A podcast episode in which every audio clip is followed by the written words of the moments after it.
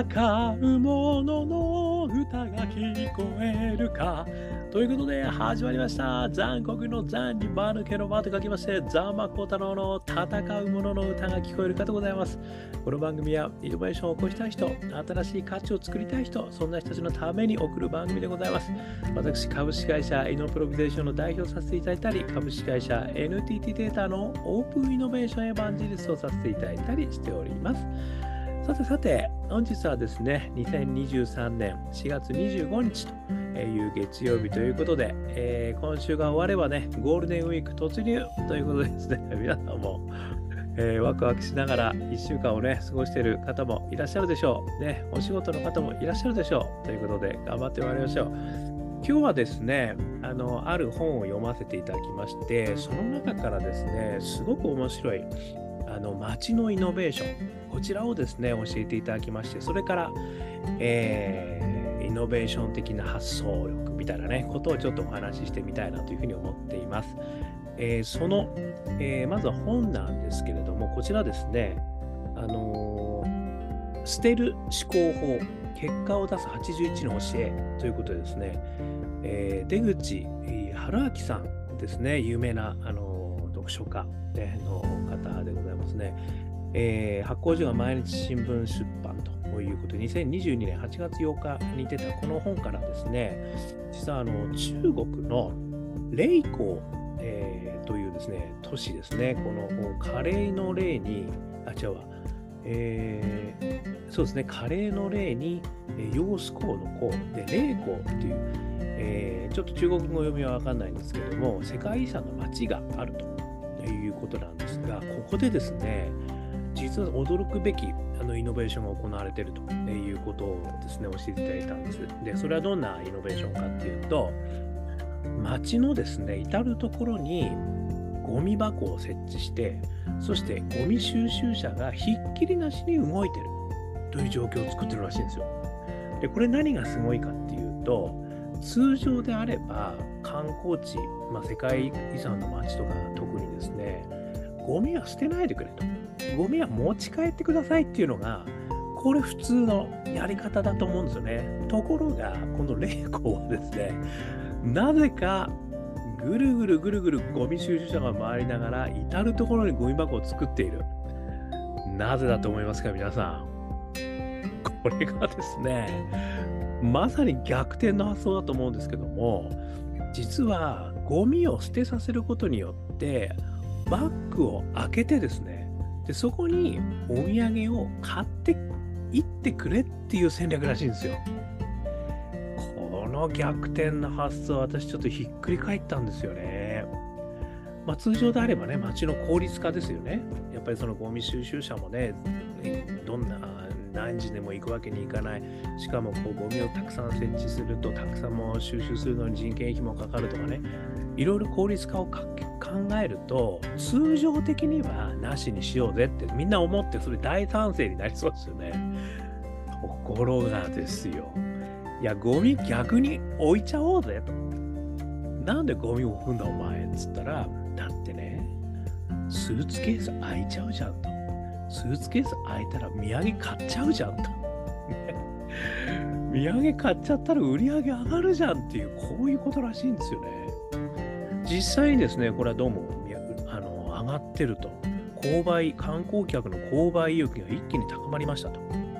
いうこと書いてあるんですよね。これもびっくり仰天ですね。そしてもう一つはですね、あの、二つ目のポイントって書いてるんですけど、中国では珍しく街のあちこちにトイレを設置したことです。これで観光客は心配事の一つが減り、飲食店の収益も飛躍点に向上したようですって書いてるんですよ。だからこのトイレを置くということもね、いや、これ確かにね、海外に行った時に、トイレない問題めちゃくちゃ心配しますよね。どっかでトイレ見つけたらとりあえず行っとくかって思いますもんね。ところがですね、この霊子の町はいろんなところにトイレあるらしいんですよ。だから安心してあの飲食ができるってことですよね。こう飲食しちゃうとどうしてもね、したくなっちゃいますよね。でもそれでトイレなかったらどうしようって本当思うんですよね。いや、この、でもう一つはね、こうあのキャッシュレスっていうのがあるんですけど、いや特にね、やっぱりこのゴミ箱を設置、たくさん設置して何回もこう、ゴミ収集車を回すという、この本当逆転の発想。これにはちょっとひっくり返りましたね。ということからですね、私、あのー、まあ、このね、イノベーションにおける逆転の発想ということについてですね、あの3つ、あのー、思いましたということをちょっとお話しします。ここから全く私の感想でございます。1つ目、ターゲットの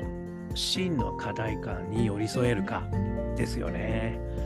やっぱりさっきの観光客って本当に何が困ってんだろうっていうところからまあ考えたのかなっていうふうにちょっと思いますよね。つまり街の効率化。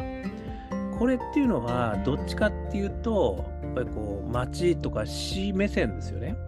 市の役所目線もしくは市で働く人の目線で考えちゃうとやっぱりこうお金がかからないように、えー、していくっていうのがまあ考え事だと思うんですけどでもターゲットで我々は誰を大事にするんだっていうと考えた時に観光客だろうとじゃあ観光客一番困ってるのは何かちょっと考えてみないっていうことから始まったのかなってこれ全く想像です。でもありそうですよね。いやそれはね観光客の立場に立つとねやっぱりねこれゴミ箱持ってってくれってねもう無理なんだとだってスーツケースだから入らねえんだと。ね、で、富豪に投機して両方ストレス溜まるみたいなことになってんじゃねえと。じゃあ待てよと。じゃあゴミ置いてってもいいってことにしたら何が起こるかなってことですよね。で、その時に、いや、これね、スーツケース開くかもしんないぜって誰か思ったのかもしれないですよね。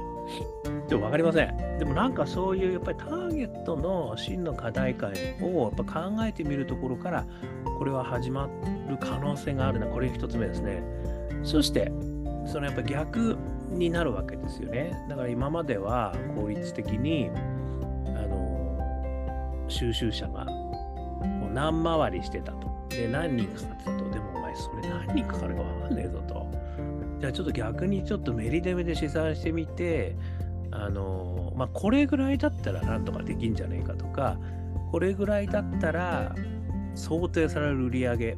の方が多くなんじゃないかとかね。まあ、それ、これでも難しいなと思って試算するのは。っていうのはこれ2つ目ですよね。でもメリット、デメリットはね、出すことできますよね。そして3つ目。やってみることによる検証。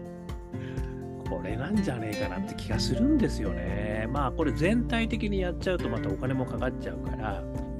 まああるね、わかんないけどなんか特化した観光地からやってみたら、ちょっと効果出るかどうかね、やってみっかっていう。この辺やってみないとわかんなくないですかね、これ。想像の世界で。いくら試算してもね、いや、これはスーツケース入ったって買わねかなかったよってこともありるし、なんとも言えないですよ、これね。